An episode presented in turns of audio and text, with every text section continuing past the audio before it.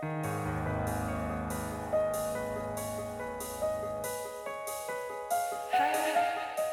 nombre es Mauricio Lechuga y te doy la bienvenida a Postmortem, un podcast donde te comparto las creepypastas y leyendas urbanas más famosas y perturbadoras que están en el fondo de Internet. Si estas historias realmente sucedieron o son retorcidos inventos de alguien, tú lo tendrás que decidir. Las historias pueden contener amplias descripciones de violencia y lenguaje explícito. Escucha bajo tu propio riesgo. Y si quieres historias extra, recuerda que está el Patreon, patreon.com diagonal Morten Podcast.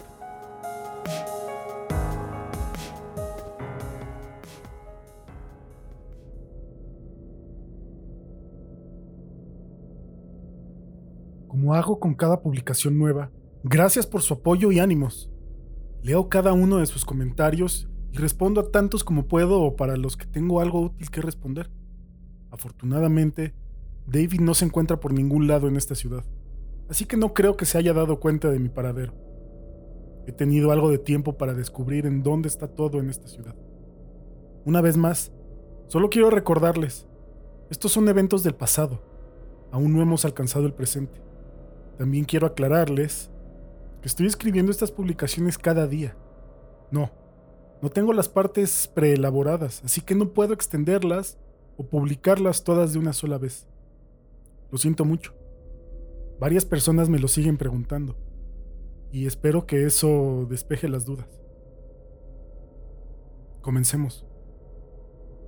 Llamé a la mamá de Clark de inmediato. Tenía el teléfono de su casa porque Clark me invitó a cenar la Navidad pasada, pues mis padres y yo aún estábamos peleados muy fuertemente. Su mamá estaba devastada y me hizo un millón de preguntas. Fue muy, muy incómodo. El condado en el que nos encontrábamos no permitía pagos en línea con tarjeta de crédito, solo efectivo. Así que accedió a viajar ese día y pagar la fianza por él. Vivía a unas horas de distancia, así que dijo que llegaría alrededor de las 5 de la tarde. A la mitad de la conversación, perdí una llamada de un número que no estaba en mis contactos. Llamé de regreso y me contestaron luego, luego. ¿Hola? Perdí una llamada de este número. Hola, ¿eres Sander? Sí, ¿quién habla? Sander, soy la mamá de Katie. Tus padres me dieron tu número. Mierda, fue lo único que pude pensar. Hola, no puedo hablar ahora, señora, estoy en un apuro y... Me interrumpió. ¿Has sabido de Katie? No vino a casa anoche. Tu mamá me dio tu número, por favor, dime que está contigo. No, no lo está. No estoy seguro de dónde está. Me tengo que ir. Le regreso la llamada después. Colgué el teléfono. No quería hablar con ella sobre Katie, porque estaba a punto de presentar una denuncia de persona desaparecida. Caminé hacia el escritorio de la recepción. Estaba hablando con un oficial hace poco y luego arrestó a mi amigo y se fue. Necesito hablar con el oficial de mi otro caso, del fraude de identidad. ¿Cuál es el número del caso? me preguntó el policía. Un tiempo después, estaba sentado en una de sus salas de interrogatorio después de haber pedido una cita privada. El detective Hernández se sentó en el extremo opuesto de la mesa de metal. Los dos archivos de mis casos estaban en la mesa frente a él. Hernández estaba estudiándolos de reojo, tratando de familiarizarse con el robo en mi departamento. Una grabadora estaba entre nosotros y el oficial finalmente presionó un botón en ella y la cinta comenzó a rodar. Mencionó su nombre, mi nombre, los números de mis casos, la fecha y la hora. Muy bien, adelante, comenzó. Pues presenté una denuncia de robo de identidad hace un tiempo y no he escuchado nada al respecto. La Comisión Federal de Comercio puede tomarse un tiempo para responder pues ahora hay una denuncia nueva por un asalto en mi departamento. Estaba hablando con otro oficial hace rato y le dije que tenía un sospechoso para ambos crímenes. Sí, dijo el detective, revisando uno de los folders. Un tal David King, ¿cierto? Parece que estaba escrito en tu archivo. Sí, David King. Solía ser amigo mío, pero ahora me odia y me está atacando. ¿Atacándote cómo? Eh, lo más reciente fue que secuestró a mi novia, Katie. Eso captó su atención. Se sacó un lápiz del bolsillo de su camisa. ¿Cuándo fue esto? Me preguntó Hernández, colocando el lápiz en una página en blanco. Anoche, cuando fuimos a rociar su casa con graffiti. Nos persiguió y me sujetó contra una mesa. Llamó a alguien por celular e hizo que pusiera a Katie en el teléfono. Escuché su voz y David... David declaró que la había secuestrado para motivarme. ¿Motivarte a hacer qué? Le conté acerca de la conversación del reto. Luego todo sobre el correo basura, mis cuentas de redes sociales, el fraude con mi crédito y con el crédito de mis padres, las ventanas de mi auto, el asalto, mi cuenta de banco siendo vaciada, el incidente con el graffiti, la llamada telefónica de Katie, el proteger la cuenta de banco de Clark y ahora el arresto de Clark. Hernández tomó anotaciones de todo lo que le decía. Solo continúa grabándose, le dije a modo de derrota. Observé a Hernández cuidadosamente tratando de evaluar su reacción. No podía discernir qué era lo que él creía. Necesito más detalles acerca de la llamada telefónica. ¿Qué fue lo que ella dijo? ¿Qué le dijiste tú? ¿Qué fue lo que escuchaste en la otra línea? Repasamos todo por una hora. Nada de lo que dije fue útil para encontrar a Katie, pero Hernández se reclinó cuando acabé. Sander, tengo que ser honesto. Todo esto suena bastante flojo. No me refiero a los crímenes como tales, sino a la conexión que enlaza a David con todos estos crímenes. No hay nada que se pueda hacer con respecto al robo de identidad hasta que la Comisión Federal de Comercio haya concluido su investigación. El asalto, las ventanas rotas, las cuentas hackeadas y tu cuenta de banco tendrán que producir su propia evidencia para demostrar que David es el responsable de cada uno. Para ti, todo esto es una línea de tiempo de eventos, pero para la ley son crímenes separados que tienen que ser tratados sin tomar en cuenta acciones pasadas. Todo esto me lo aclaró con un tono de voz razonable y preocupado. Te creo, pero no puedo efectuar un arresto sin testigos o evidencia concreta. Tu historia es circunstancial cuando mucho, pero sí te creo cuando dices que están conectados. Al fin, al fin alguien que me cree. ¿Qué han dicho los técnicos acerca del asalto? Le pregunté. ¿Han encontrado algunas huellas digitales?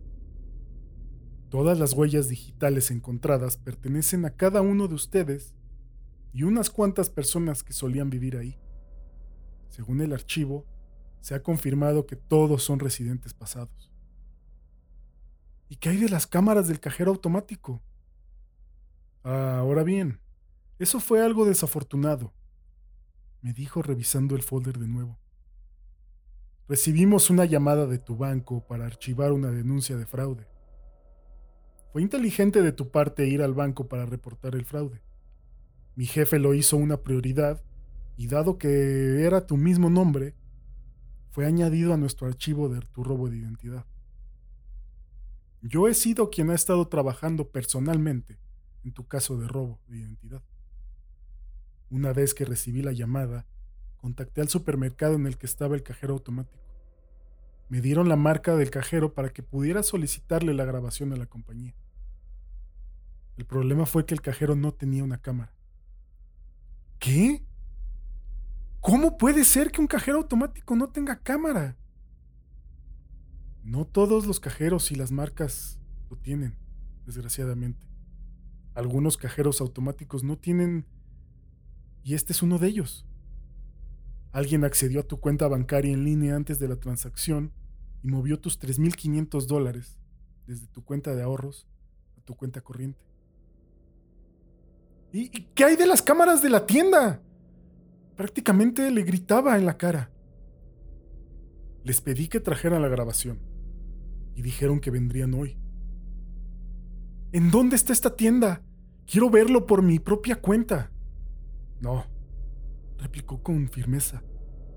Puede ser que tenga la corazonada de inclinarme hacia tu teoría, pero recolectaré la evidencia yo mismo y una corte tomará la decisión. Tú te tienes que mantener alejado. Entonces ve hacia ahí ahora mismo, maldita sea. Le grité. Él se puso de pie sutilmente y su mano se acercó a su cinturón por reflejo. Cálmate, me dijo, viéndome los ojos. No tengo dinero. Las ventanas de mi auto están destrozadas y no puedo repararlas, oficial. Mi renta se acerca y no tendré nada para pagarla. No puedo ir a trabajar con un auto que no puedo conducir. Necesito todo eso de regreso. Hernández suspiró, retomando su posición. Yo respiraba con mucho trabajo. Si David es el que usó tu información para cometer un fraude con tarjetas de crédito, ¿por qué te robaría la cantidad insignificante de 3.500 dólares? Porque está empecinado en arruinar mi vida. Ese es el reto. Lo ha llevado demasiado lejos. Más lejos de lo que cualquier persona sana lo haría. Está enfermo. Solo quiero que se detenga. Lloré un poco y Hernández me dejó estar sentado unos minutos con lágrimas rodando por mis mejillas. ¿Qué hay de Katie? Le pregunté después de un rato. El secuestro recibirá nuestra prioridad más alta. Ese es el caso que tiene un testigo. Tú. Yo no estaré trabajando en él, pero alguien de una sección distinta del departamento sí. El otro detective querrá entrevistarte hoy para comenzar. Hagámoslo entonces, mientras me secaba los ojos. Hernández salió y regresó un tiempo después con el detective. El detective White entró y me interrogó con cientos de preguntas. ¿En dónde trabaja Katie? ¿Quiénes son sus amigos? ¿Cuánto tiempo habíamos estado juntos? ¿Cuándo fue la última vez que la vi? ¿Sus padres sabían que no estaba? Preguntas como esas. Cuando mencioné a David, y la llamada telefónica, se reclinó en su asiento y me hizo las mismas preguntas acerca de lo que había escuchado, de lo que habíamos dicho y cualquier cosa que pudiera recordar. De nuevo, no recordé nada útil. Necesitaré traer a David para interrogarlo, dijo el detective White. Tu testimonio es decente, pero necesitaremos evidencia para la condena. Si lo arrestamos sin evidencia, saldrá de todo esto libre y no lo podremos internar de nuevo. Tuvieron suficiente evidencia para arrestar a Clark. No puede ser. ¿Clark? Acabo de hablar con un oficial que dijo que David los llamó y les dijo que Clark hizo graffiti en su casa. Lo único que tuvo que hacer fue llamar y lo arrestaron. El detective White se excusó para ir a descubrir más acerca de lo que sucedió. Regresó cinco minutos después. David tenía más evidencia en ese caso. Fotografías del graffiti, fotografías de Clark acercándose a la casa y un rostro magullado. La mano de Clark también está lastimada, lo cual corrobora la historia. Lo notamos cuando lo arrestamos. Este es el tipo de evidencia que necesitamos para una condena en un secuestro. Ahora mismo tenemos tu testimonio declarando que le dijiste hola a Katie por teléfono y que David dijo que la secuestró. Necesitamos más evidencia para convencer a un jurado. Pero yo estaba con Clark anoche. En las fotografías no lo estabas. Entonces son falsas, oficial. Un experto las revisará y lo determinará, Sander. Me volví a sentar en mi silla, sintiéndome derrotado. El detective White me agradeció por mi testimonio y se fue para contactar a los padres de Katie. Mientras el detective Hernández se sentó conmigo de nuevo, observándome en tanto las lágrimas se abultaban en mis ojos. Déjame pagar por tus ventanas, Sander, por favor. No importará, oficial. Las romperá de nuevo al día siguiente. ¿Las ha roto más de una vez? Cada vez que las reparo, están rotas de nuevo al día siguiente. Creo, creo que tengo una idea, pero necesitaré el visto bueno de mi jefe. Si no han oído hablar de inducción en el contexto de una investigación policial, es una defensa legal que es utilizada cuando puede mostrarse evidencia de que un oficial indujo a un criminal a cometer un crimen que de otra forma no hubiera cometido. Cuando esta defensa es utilizada, hay dos perspectivas discrepantes. En algunas cortes, si un acusado utiliza inducción como defensa, la fiscalía tiene que demostrar, más allá de toda duda razonable, que el criminal no cayó en ninguna trampa. En otras cortes, el acusado debe demostrar la inducción. El estado del país en el que me encontraba demandaba que la fiscalía se encargara de demostrarlo. Hernández reconoció que su plan podría ser interpretado como inducción.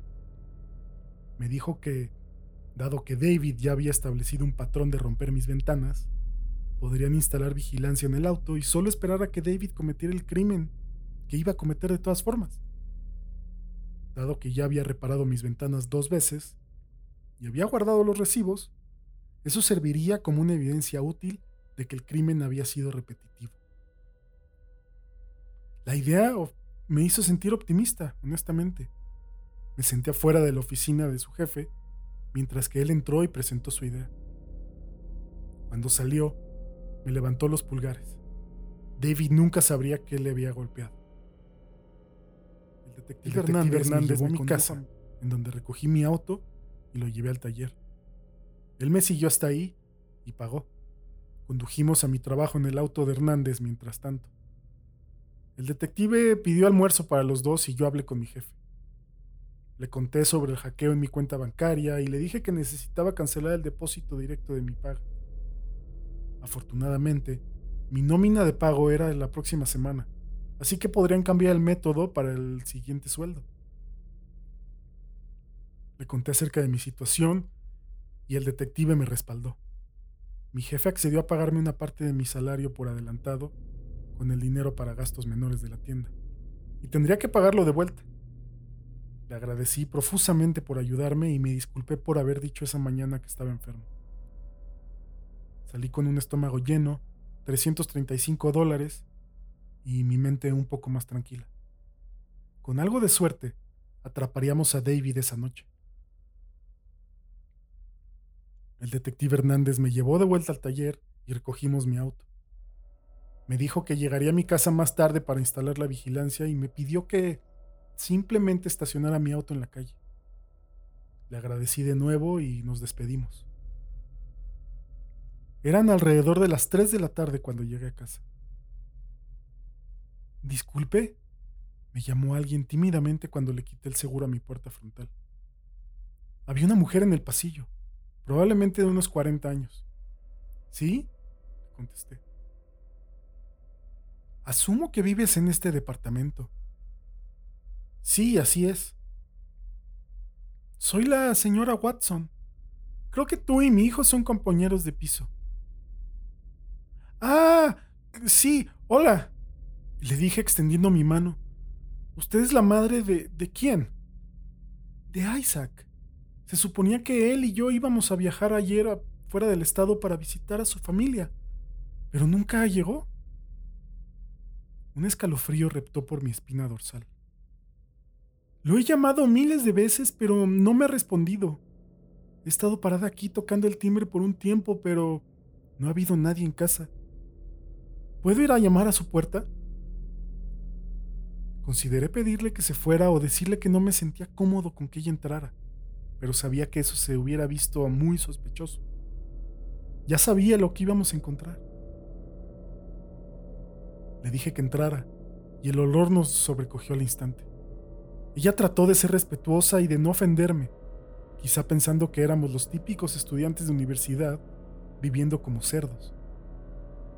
Caminó por el pasillo hacia el cuarto de Isaac. Oh, no, murmuró. El olor debió de haber sido terrible justo al lado de la puerta. Me estremecí, pero fui por el pasillo hacia ella. Tocó la puerta. ¿Isaac? Sin respuesta, como esperaba. Isaac, es mamá. Creo que el olor hizo que comenzara a entrar en pánico, porque golpeó la puerta con más fuerza. Isaac, ábreme, por favor, suplicó desesperada. Yo suspiré y gentilmente la conduje lejos de la puerta y me preparé. Tomé distancia y me estrellé contra la puerta. Se torció mucho, pero no se quebró. Lo intenté de nuevo. Y de nuevo. En el cuarto intento, la puerta se arrancó de sus bisagras y estaba dentro. El olor... Ah, ese olor. No sé cuántas veces debo explicárselos hasta que lo entiendan. Este fue uno de esos momentos de los que siempre recordaré cada detalle. La habitación de Isaac era un desastre. Había tres estanterías que probablemente solían tener decenas de libros, pero ahora estaban destrozadas y había libros desperdigados por toda la habitación. El escritorio de su computadora tenía papeles desordenados y vasos caídos. La ventana estaba oscurecida con una cortina opaca que era utilizada para jugar videojuegos. Y el CPU de su gran computadora para videojuegos estaba prendida. El monitor mostraba estrellas moviéndose como protector de pantallas. Isaac se encontraba en la cama. Su rostro estaba pálido y lleno de líneas púrpuras. Sus brazos y piernas eran blancos y también estaban amoratados. Un cable de extensión se desviaba hacia la cama, estando la mitad amarrada alrededor de su cuello, varias veces. Algunas moscas se habían anidado ya en su cuerpo volando hacia otros lugares ocasionalmente. La señora Watson entró a la habitación y gritó. Yo solo me quedé ahí parado, viendo fijamente el cuerpo deteriorado de Isaac. David había saltado al asesinato. Llamé a la policía y traté de hacer que la señora Watson evacuara el departamento para preservar la escena del crimen. Se rehusó y se sentó sollozando junto a la cama de Isaac. Tenía mucho miedo de tocar el cadáver. La policía llegó inmediatamente y nos escoltaron a ella y a mí afuera del departamento. Las siguientes horas fueron un, borrón de preguntas y, y policías. El detective Hernández apareció y dio un vistazo adentro. Había técnicos cargando cámaras y maletines llenos de equipo. Después de un tiempo, empezaron a sacar algunas de las pertenencias de Isaac en bolsas. Se necesitaron dos técnicos para cargar su computadora. Me senté en la esquina de la acera sin que el oficial a cargo me permitiera irme, el cual estaba dirigiendo la escena del crimen. Hernández se sentó a mi lado. Forzaron la entrada de la habitación de tu otro compañero de piso. Todas sus pertenencias estaban ahí. Pero él no se encuentra. ¿Sabes en dónde está? No, le respondí. Nunca hablé mucho con él. ¿Eras apegado a Isaac? No, tampoco, pero aún así... Lo sé, lo sé, Sander. ¿Crees que David esté detrás de esto también? Es muy probable, le contesté sintiéndome entumecido. Aún realizaremos la vigilancia en tu auto. No te preocupes. Analizarán el cuerpo de Isaac y si encuentran tan siquiera un fragmento de piel que podamos vincular a David, lo atraparemos. Ningún criminal es perfecto. Hernández me dejó solo y yo reflexioné acerca de la situación. Luego, un auto se estacionó muy cerca y de él salió caminando Clark con su mamá. Me levanté de un brinco y corrí hacia Clark. Clark, ¿Estás bien? Sí, sí, estoy bien. Me sonrió tranquilizándome. Pagué la fianza. Eran 350 dólares. Así que no fue tan terrible. Creí que llegaría hasta las 5, le pregunté a la mamá de Clark. No recuerdo el momento exacto en el que llegó, pero sí recuerdo que fue antes de lo anticipado. Se suponía que me iba a encontrar con ellos en la estación. Ah, es posible que haya sobrepasado algunos límites de velocidad, dijo con un tono neutral. De pronto, El rostro de Clark se heló cuando vio todos los oficiales de policía cerca de nuestra puerta. ¿Qué, qué pasó, Sander? Isaac fue encontrado en su habitación. No tuve que especificar en qué estado se encontraba. ¡No puede ser! ¡No puede ser, Sander! Clark empezó a respirar con dificultad, poniendo sus manos en sus rodillas. Se comenzó a hiperventilar. Su mamá llevó una mano a su espalda preocupada. Clark, cariño, solo vamos a conducir un rato. Podemos venir a traer tus cosas más tarde. ¿Sus cosas? Le pregunté. Se va a mudar, confirmó su mamá. Me contó acerca de este juego enfermo que tu amigo está jugando. No creo que sea muy divertido. No, no es divertido. Nunca lo fue. Ese maldito imbécil está tratando de arruinar mi vida. No es un juego. Algunos oficiales se giraron para verme desde el balcón. La mandíbula de la mamá de Clark se endureció mientras guiaba a su hijo jadeante hacia el auto. Se fueron, y yo me quedé desamparado a la mitad de la calle, observando cómo mi mejor amigo me dejaba a que lidiara con David solo. La policía sacó a Isaac en una bolsa de plástico.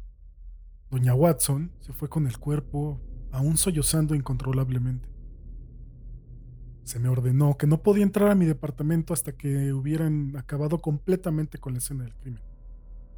No, no sabían cuándo iban a terminar. Me sugirieron que me consiguiera una habitación de hotel, ante lo cual solo me quedó reír. Pregunté si podía agarrar una sábana y una almohada de mi habitación para que pudiera dormir en mi auto.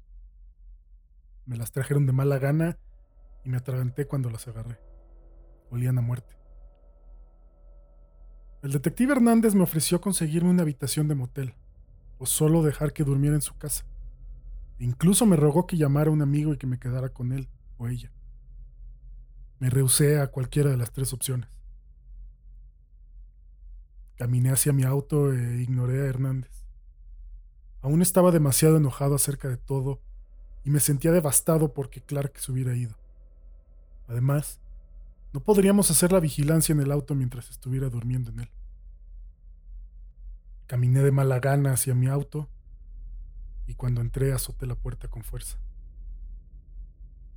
Decidí que no me sentía seguro durmiendo estacionado cerca de mi casa, así que me fui a un estacionamiento de Walmart por el resto de la noche. Fue como si el destino finalmente hubiese comenzado a alentarme. Estaba caminando hacia la entrada de Walmart desde el estacionamiento para comprar algo de comida. Cuando solo me encontraba unos autos de distancia, un camión blindado se estacionó. Del tipo ese que transporta el dinero hacia los bancos. Si sabes a lo que me refiero, ¿no? ¿Y quién crees que se bajó del maldito camión? El maldito David King. Me agaché hacia mi izquierda y me coloqué detrás de un auto utilizando sus ventanas polarizadas para observar. Él se estaba riendo junto a su compañero, quien se había bajado del asiento del copiloto. Estaba demasiado lejos como para escuchar lo que estaban diciendo, pero definitivamente no reconocía al compañero. Obviamente era paranoia, pero me preguntaba si él podía ser el sujeto que había obligado a Katie a hablar por el teléfono. Los dos caminaron hacia Walmart y yo anoté la compañía a la cual pertenecía el camión. De pronto tuve una idea. Mi primera idea real en cuanto a cómo podía contraatacar ahora que sabía en dónde se encontraba David en ese preciso instante. Salí corriendo a toda velocidad hacia mi auto. Algo de tiempo después, estacioné en la casa de Doña K. Me bajé y vi a mi alrededor, asegurándome de que David no me hubiera ganado el viaje de alguna forma o me hubiera seguido. Tenía que apresurarme. Quién sabía cuánto tiempo más duraría su turno. Toqué a la puerta y Doña K abrió. Hola, Sander, dijo animadamente. Hola, Doña K, ¿puedo pasar? Cinco minutos después, estaba registrando la habitación de David. Tenía que ser muy rápido. Tenía que encontrar algo útil y pronto. Le dije a Doña K que hace años le había prestado un videojuego a David. Y solo hasta ahora lo había recordado. Y pues que quería recogerlo. Ella me había dejado entrar al cuarto felizmente para que lo encontrara. Encendí su vieja laptop, pero estaba tomando demasiado tiempo para iniciar. ¿Por qué diablos no había comprado una laptop nueva con todo el dinero que se había robado? Le di una ojeada a cada papel que vi, esperando encontrar algo. Planes, alguna lista de verificación, un recibo, cualquier cosa. Cada papel que encontré era normal. Su habitación era un desastre, lo cual me favoreció. Quizás se le había caído algo que lo incriminara sin que lo supiera. Me metí a los bolsillos cada memoria USB que pude hallar. Tenía cuatro tiradas por ahí. Alguna podía contener evidencia en su contra. La laptop finalmente se había iniciado y traté de acceder instantáneamente. No tuve suerte ya que estaba protegida con contraseña. Debí de haberlo sabido, obviamente, considerando cuán apto para la tecnología había demostrado ser al hackear mis cuentas. De hecho, toda la información incriminatoria probablemente estaba en la laptop. Ni siquiera se habría molestado en imprimirla. Lo cual me dio una idea. Agarré la laptop y la cerré. Había una caja de herramientas debajo de la mesa y saqué un desarmador de ella. Utilizando el desarmador, me puse a trabajar para desmantelar la laptop. Cuando terminé, sostuve el disco duro en mi mano.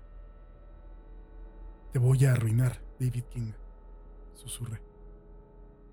A medida que reensamblaba la laptop, algo por debajo de la cama captó mi mirada. Era una caja demasiado pequeña que dejaba que unos papeles se recostaran horizontalmente, así que sobresalían de la misma. Las páginas eran viejas y desgastadas. Claramente habían sido manipuladas con mucha frecuencia. Levanté la caja y noté que parecía un informe de investigación. La página frontal tenía el título en el centro y un autor hasta abajo. Evaluación psicológica para David Edward King. El pie de la página tenía el nombre de la institución y del psicólogo que había hecho el estudio, al igual que el año. Saqué el cálculo y la evaluación debió haber sido hecha cuando él tenía 16 años. Era como haber ganado la maldita lotería. La metí por debajo de mi camisa lo mejor que pude para camuflar su forma cuadrada. La laptop había quedado de vuelta en su lugar como si nunca hubiera sido movida. Al final, David descubriría que algo estaba mal, sí.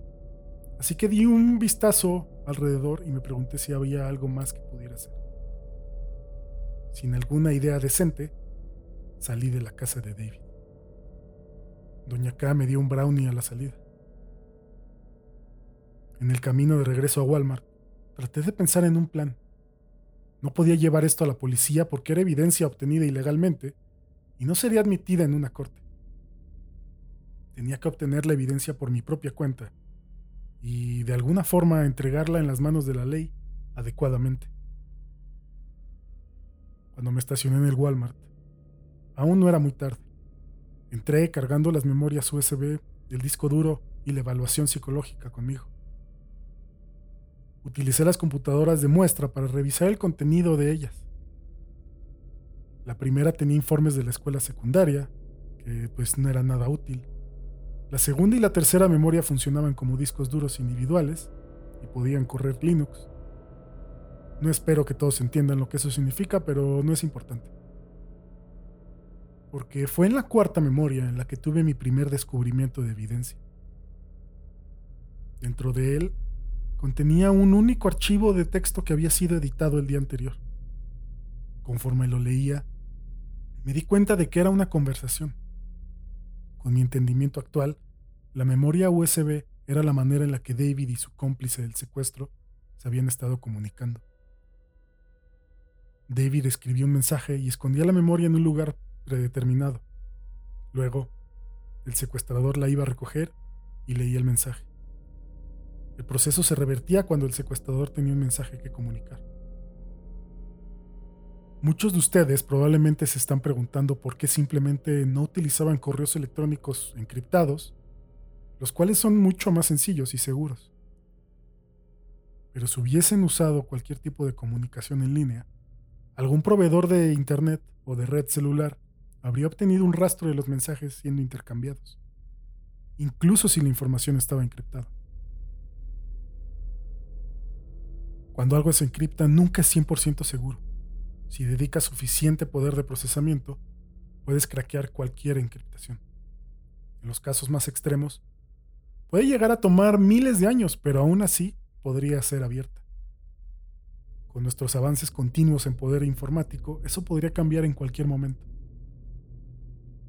David y su compañero habían reducido su riesgo de ser capturados al limitar quién tenía acceso a la información. Ciertamente, existía el riesgo de que alguien encontrara la memoria, pero eso podría ser reducido al escoger un escondite decente.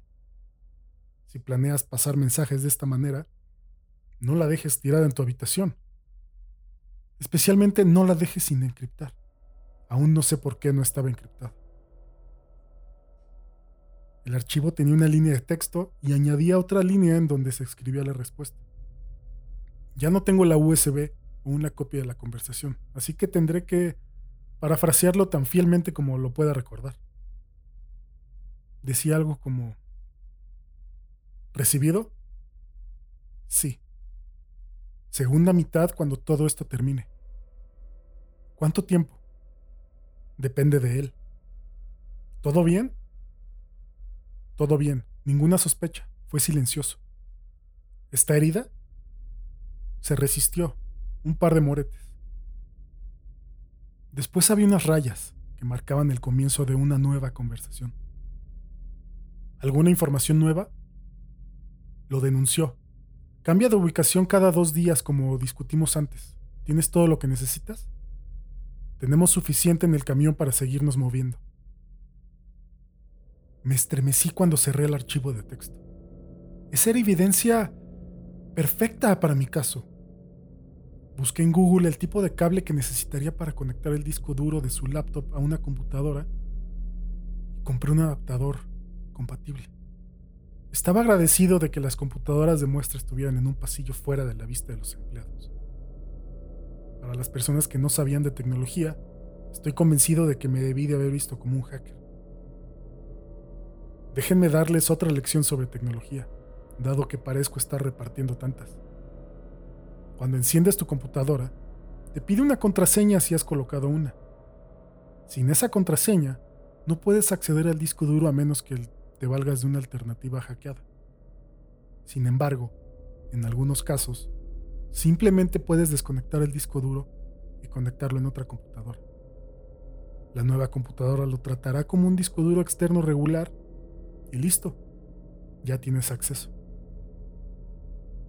Desafortunadamente, David había encriptado la totalidad del disco duro, así que era inútil para mí hasta que tuviera algo de tiempo libre, ya sea para adivinar la contraseña o para encontrar a alguien que pudiera hacerlo.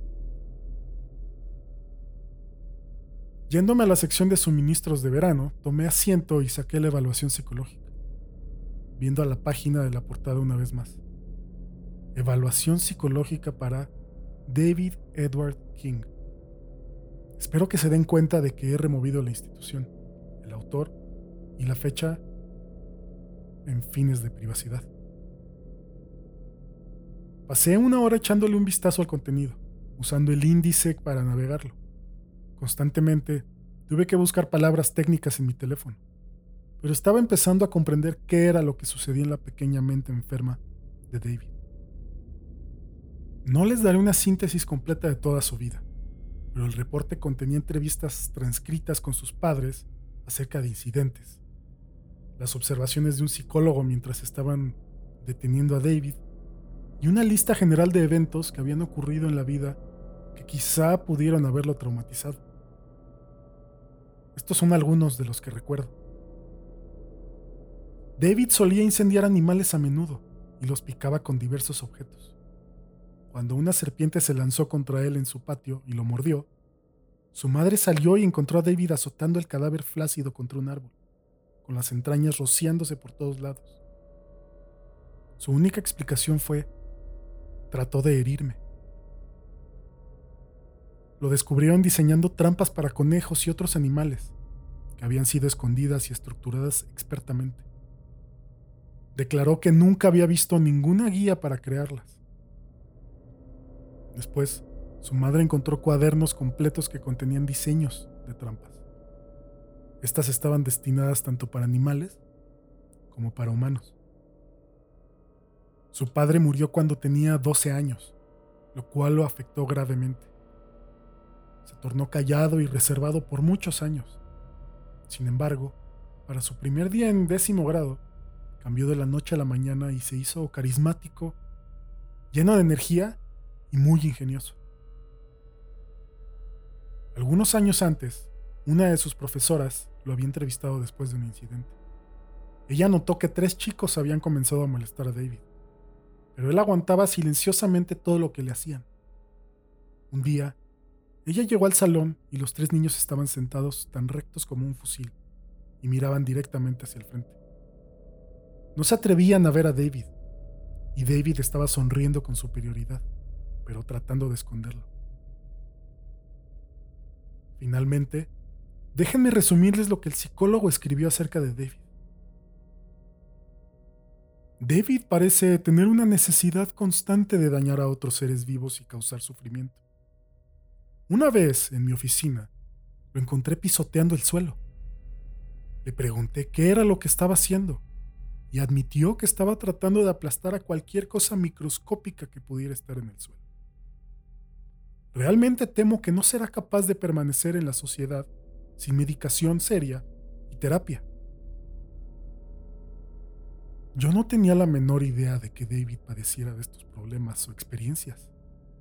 Él y yo nos habíamos conocido cuando ambos teníamos 17 años. Había sido exactamente como el reporte lo había descrito. Carismático, lleno de energía y muy ingenioso. Me sentí ciego por no haber visto ninguna alerta roja, pero sabía que lo había ocultado bien intencionalmente. El psicólogo creó una nueva entrada un mes más tarde.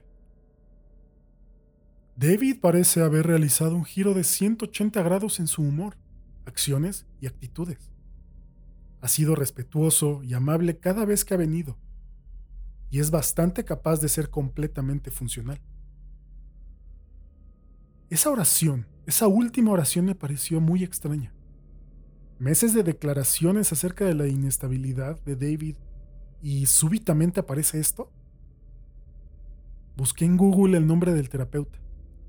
Había muerto en un accidente vehicular el mismo año de la fecha de publicación de esa evaluación. Maldita sea.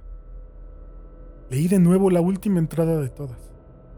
Reconocí las palabras por lo que eran, una recomendación coaccionada para reingresarlo a la sociedad. Se podía sentir el pánico del psicólogo por medio del papel. Con razón David estaba tan preparado. Con razón siempre estaba un paso adelante de mí. Con razón su expresión facial me había desencadenado un miedo tan absoluto esa noche que nos persiguió a Clark y a mí. Estaba demente. Diseñaba trampas. Conocía qué era lo que estimulaba a las personas y los animales.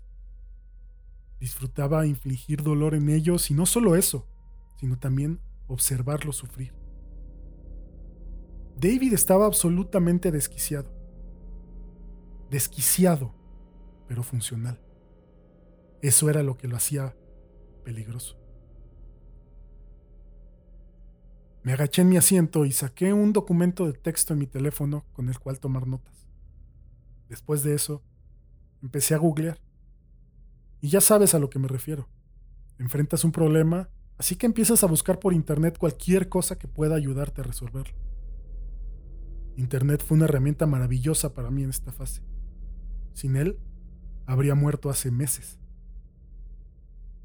Me sacaron del Walmart por andar de vago, pero continué mi investigación en mi auto. Lo encendí de vez en cuando para conducir por el área y cargar mi teléfono. Esa noche aprendí muchísimo acerca del hackeo, teléfonos, Android, procedimientos policíacos, procedimientos legales, todo tipo de temas que se relacionaban con mi situación. Tomé anotaciones meticulosas y señalé áreas para la investigación y el aprendizaje en el futuro. Durante mi investigación, encontré una lista de aplicaciones que podían ser utilizadas para hackear el teléfono de alguien más.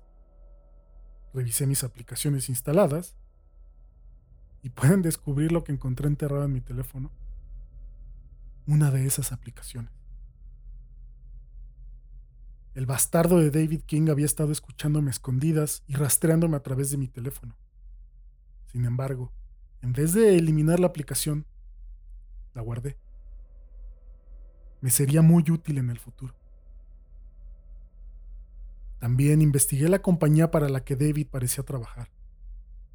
Era una compañía mayor que atendía muchos estados del país, brindando transporte de bienes valiosos tanto a corta como a larga distancia. Esa era información muy útil.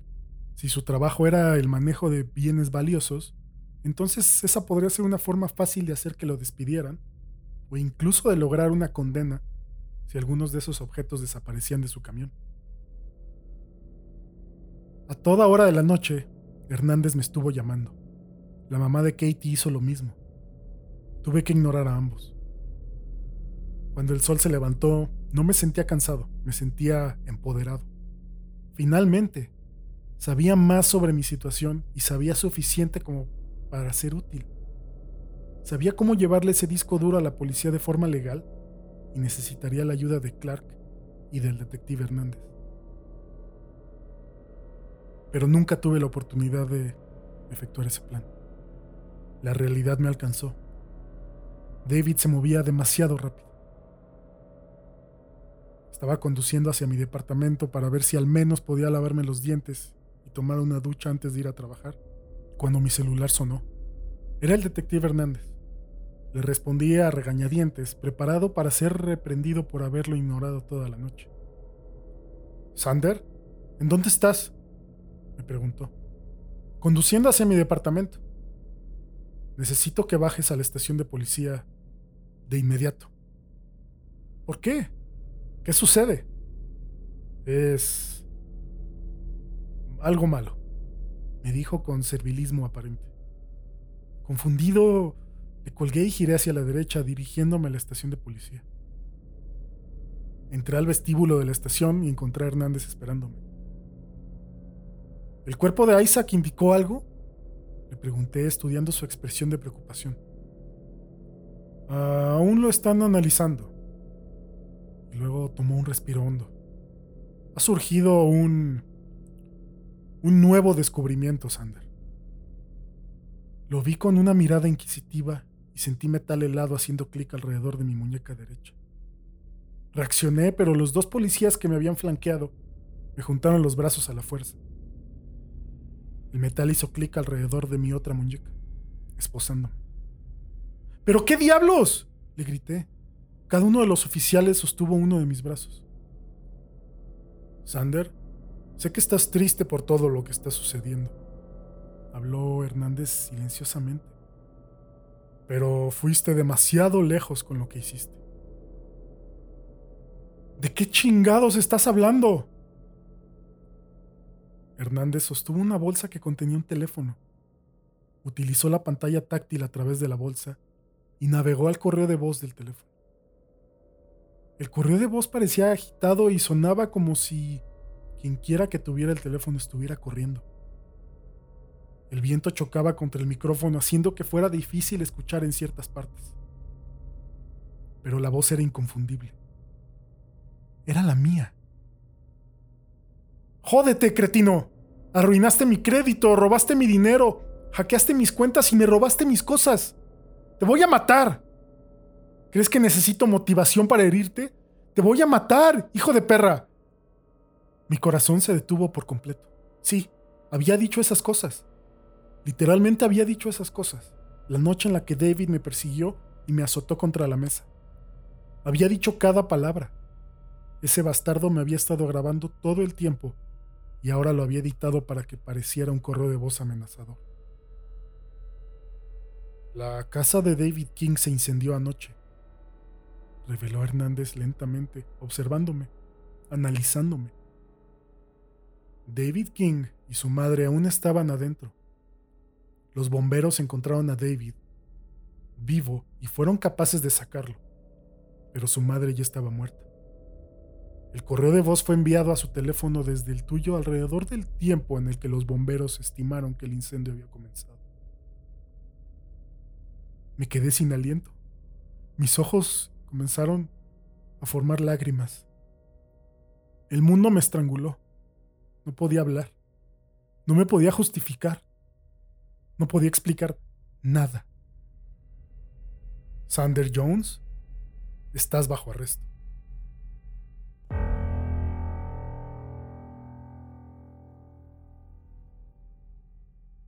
Esta historia continuará la próxima semana.